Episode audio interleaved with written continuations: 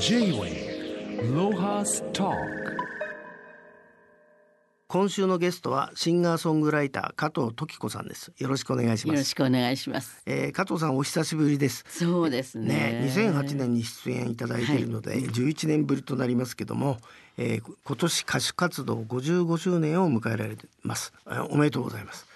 55周年。55年目にねこのはい。10月から入ったんです。はい。まああの半世紀以上精力的に活動されてきて振り返ってみてあの歌手を辞めたいと思ったことなんてあるんですかね、もうすごく思ってましたね最初の頃。え？そうですか？やっぱりあのデビューした時は世間知らずのお嬢さんがあのまあシャンソンを歌おうと思ってデビューしたら、はい。世の中は演歌時代だったので、はい。誰もシャンソンレコーディングするなんて言ってくれなくて、はい。それであの歌謡曲をずっと歌って頑張ってね、あの演歌も辞せずっていうもう何でもやるわっていう気持ちになって頑張りましたね。でもそのすごいトンネル掘ってるような感じでしたよ私としては全く知らない社会に入っちゃってあの悪戦苦闘だった。でもあれはもう本当に冒険旅行だったと思います。でもあの日本のねあの音楽シーンもすごく変わりましたから面白い55年だったと思いますね。うん。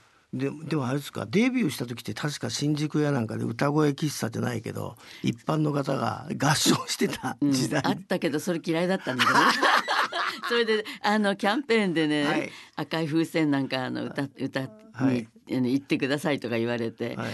あのあのおっさんたちがおっさんじゃないんだけどね私同世代だったかと思うんだけどちょっとあれ的なことは好きじゃなかったの。そうです。よね。みみみんなで。でもね、うん。あのやっぱりあの歌声運動っていうのは高校時代に学校学園の中にありました。はあ。ロシア民謡なんかよく歌っててね、はい。でも私はちょっとロシア民謡についてはちょっとランクが違うじゃない、うん。うちの家はあのロシアロシア、ねロシア人が働いててそれでもう中学の頃からそれを聞いて育ってたから、はい。そのギャップみたいなものはちょっとね感じながらね、あの見てたんですけど、J-Way Lohas Talk.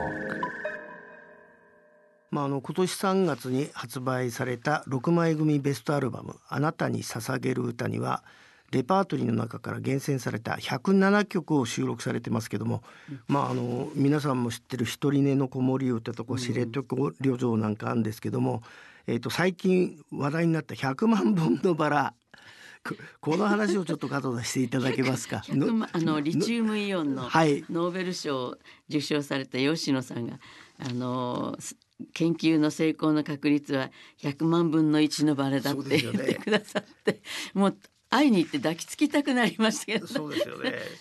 まあろうそくの科学があんなことになってますから。うん。この100万本のバラは大変なことになるかとは思うんですけど、はい。この原曲はラトビアの歌謡曲なんですか、はい、いや子守歌だったんですよ。あ子守歌なんですか、はい。はい。だからねあのいろんな意味で言うとねあの私68年ね。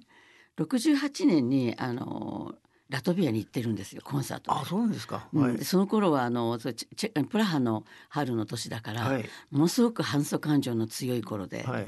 その時にあのモスクワ経由で、はい。あの容疑者に乗って、はい。エストニアラトビアリトアニアっていう国に初めて生まれて初めての海外旅行をしたんだけど、はい。でそのラトビアで、はい。あの100万本のバラっていうのができてそしてちょうどそそれを作った子守歌を作った人は68年の時に学生であのやっぱプラハの春を支持したはい、ことによって学校を追放されてうん、それでずっとそんな風だった人がそのこの曲の生みの親です。でも実際には100万本のバラっていう歌詞になってうん。世の中に出ていった。うん。うん。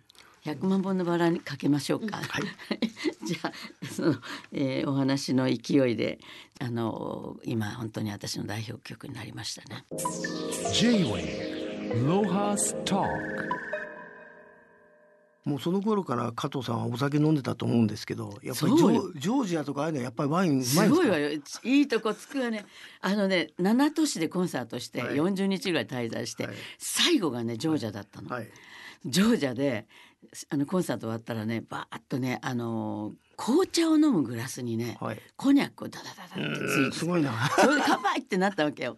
それで私はさあの一人受けて立ってうん。あの乾杯したのよ。はい。紅茶のグラスよ。そしたらねもうそこから人気者になりましたけどもコンサートはもうすでに終わってるからさ、はい。そういうようなことはありましたね。はあ。うん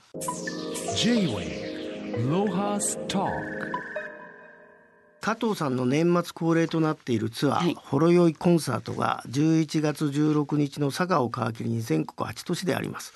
東京公演は12月28、29日の2日間。ヒューリックホール東京となりますけどこのヒューリックホール東京っていうのはあれですか？あの有楽町昔の日劇。あなるほど。の場所に立った、はい。あのマリオンはい。のビルですね、そこの11階のあのちょっと前まで映画館だったんですけど、はい。今あのホールになってやっとその私の有楽町の日劇ミュージックホールの 空間に近いところに戻りました。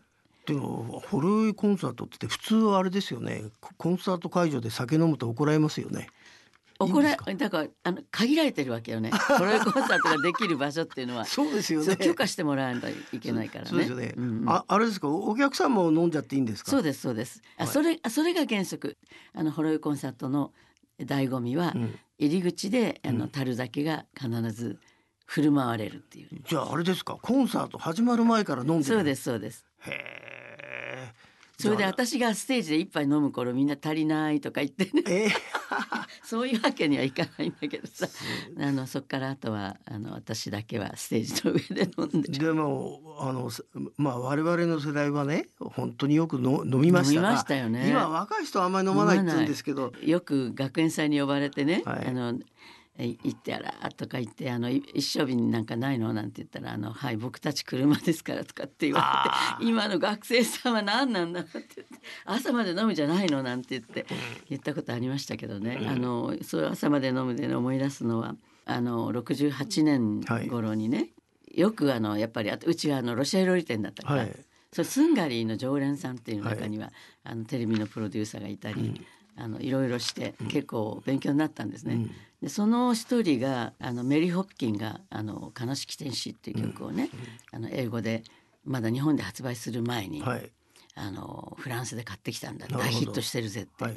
それをうちに持ってきてあのどやどやと真夜中にね酔っ払いたちが「これはおときに聞かせるべきだ」って言って訪ねてきた日がはい。1968年の11月6日なのよ。うん。そのその日は藤本敏夫が、はいあの10.21のはい。その防衛庁突入の後の指名手配中で、はい。うちにちょっとかくまっていたなるほど。んですよ。それで11月7日にその首相官邸突入っていうのが決まってて、うん。もう彼は絶対にそこで捕まるわけだから、うん。ちょっとそのなんていうのかこうしっとりとお別れをしていたっていうか、なるほど。そこにその悲しき天使をあ持ってきたあの人がいて。一晩中聞いたんですよこの歌を。それで私はあのあそういう思い出の曲なんですね、そういう思い出の曲でね。であのすだからといってすぐに日本語にして歌ったりはしなかったの。あまりにも強烈だったのでね、はい。これもともとロシアの歌だったんですよ。ロシアのね革命の後ぐらいに、うんあの亡命ロシア人が歌った歌ですね。あ。だから私はアバンギャルドの芸術家たちがねスターリンの迫害でだんだんこうヨーロッパに亡命していくようになって、その頃に作られてイギリスの亡命者たちの間で歌われてそれをポール・マッカートニーがメリー・ホップキンに英語で歌わせてるっていう。あだから私はロシアのもともとのそのアバンギャルドの芸術家たちが歌っていたシーンとしてあの今ステージで欠かさずのように歌ってるんですけどね。うん。J-Way Lohas Talk. えー加藤さんは千葉県鴨川市にあります鴨川自然王国の理事でもいらっしゃいます、えーここは亡くなられたご主人の藤本さんが設立しされてもう何年ですかね？えっとね80年の半ばぐらいから。40年弱ぐらい。もうもう。早。それで今年ね、はい。あの台風の15号で千葉が大変だった時に、うん。あのここの集落は私最初入った時あの私たち入った時全部かやぶきだったの。うん。かやぶきの21軒の小集落だったんですね。あそうそうだったんですか。はい、山奥で。うん。でそれがねある時ふっと見たら全部トタンになってた。あでその今回そのかやぶきの上に張ったトタンがほとんど外れあの飛んだんです。ー。飛んでそれがねかやぶきがね全部むき出しになったわけ。あ。ーえあかやぶきの上に上にトタン。をかけてるわけ。なるほど。あじゃあじゃあ大丈夫だったんだ。ところがねそれで私はなんかいい風景になったじゃんと思っていたら、はいはい。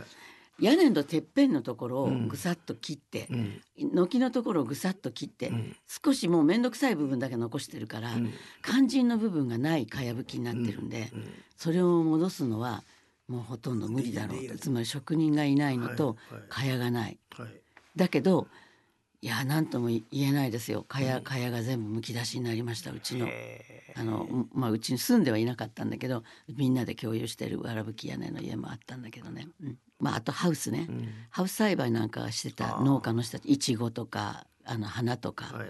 あの果物関係ですね、はい。もう全滅なんですよね。ね。なので私のうちなんかは自給自給するための畑でちょうどあの稲は買った後だったんで、その特にその明日からどうしようかっていうことはないんだけど、あの後継ぎがどうなのかっていう危ぶまれている農家の人なんかはもうこの次をやっていく気力がないですね、うっかりすると。うん。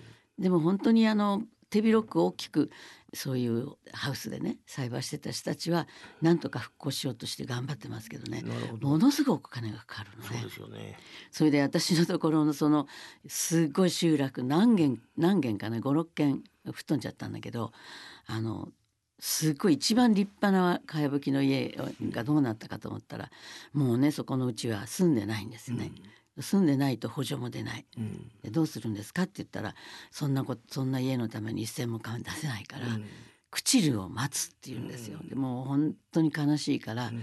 あのいっそね、うん。この集落を頑張ってみんなであのかやぶきにはできないかもしれないけどトタンぐらいを張って、あの集落の古民家を戻して、みんなでねあの限界集落だけれどもその15軒ぐらいの人が、ここをまた新しい里としてね、あの復興したっていうような、そういう今に夢に向かって今行こうとしてる。いいですね。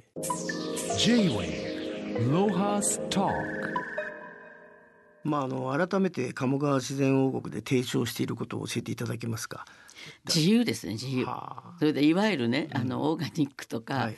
あのその、えー菜食主義とかね今言うお肉は食べないとか、はい。そういう何にもないんですモラルが、はい自由になれるためにここに来るっていうのが、はい。あの自然王国のねモットーなんで、はい。皆さんあの安心して遊びに来てくださいってい。うような場所なんですけど、うん。まあ新しい農業ということでまあレボリューションですかね、あの聞かせていただく曲は。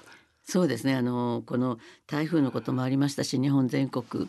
やっぱりあの古い日本があの見えてきている部分もあるんですよね。あのハザードマップが全部はい。明らかになったり、ここに昔は町は本当はなかったんだけどととかいろんなことが分かってきたりね、まあ、その意味ではあのもう一回こう大きな意味でレボリューションが起こってるような気がするんですね。私たちがこう頭の中で考えるレボリューションにはるかこう深い力であの何か突きつけられてるかなと思います。Talk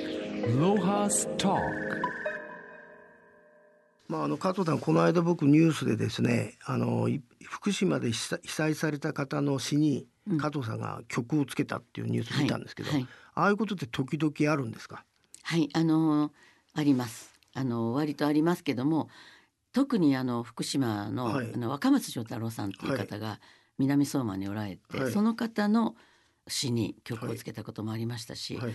あの和合良一さんっていう、はい。あの方が作られた詩にまあそれはあの曲を作られた方があって、うん。私歌わせていただいていることもありますし今回はあの特にね福島からあの被災地に住んでた人たちが6年で一応その援助が切られちゃうと、はい。で8年目になってますので、うん。もうすでに援助を切られてる人たちが借り上げ住宅というのかいろんな状況があると思うんだけど、家賃を払わないということで告訴されてるんですね、ひどいね。福島県に告訴されてる はいでも絶対に戻れない人たちがこれだけいることがはっきりしてるのに、そうですね。すごくひどいなっていうことで、それで8年で、うん。あ6年で終わるということ自体が理屈がないし、うん。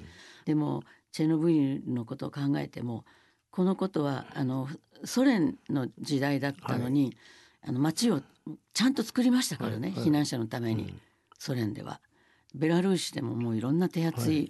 ことをしている、でもはい。日本は偉そうに言ってるのにね本当にひどいんですね。うん。でそれでそのあの原告になった人が出したあの詩集があってこれがね、胸をつくようなはい。あのたまあある種ユーモアのあるね東北弁で語られた詩集なんで、その中に一曲「歩いても歩いても」っていう曲をあの作曲しました。は11月の8日に山形の南陽市っていうところで支援のコンサートがチャリティーコンサートがありましてその時に発表したんですねでもこのことはこれで終わるわけじゃないので、まあ、ぜひ皆さんにあのいずれ東京でも聞いていただく機会をね作りたいとは思います。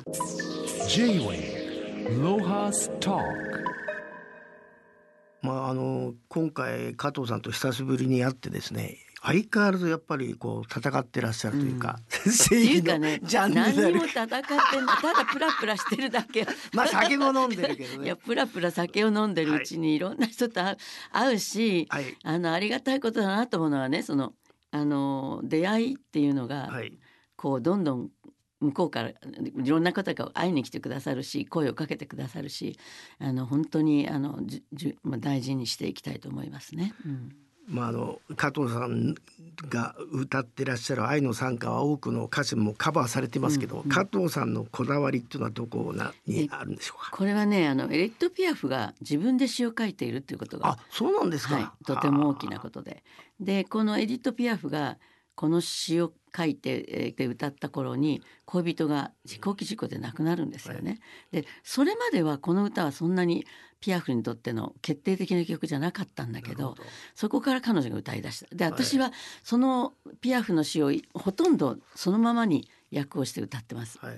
あのだけどやっぱり、えー皆さんがポピュラーにご存知な詩は違うからちょっと遠慮してるところがあったんですけどこれはあの恋人が死んでそして自分は残されてしまう、でもそこから永遠の時間が始まったというふうに歌ってるんですね。でそれをあーって思ったのはあの私の夫が他界した後に、この歌をしばらくちょっとどう歌えなくなっちゃって。思い切ってあのこれを歌う歌うっていう決心をした時に分かったんですね、それから大事に歌ってます。もうその2006年ぐらいから私の歌になりました。もうこれはエディット・ピアフの歌だけどそこからは あの私の、ま、お守りみたいな感じになってますね。まあこのあれですか愛の賛歌は、えーもちろんほろ酔いコンサートでも歌われる。ます。はい。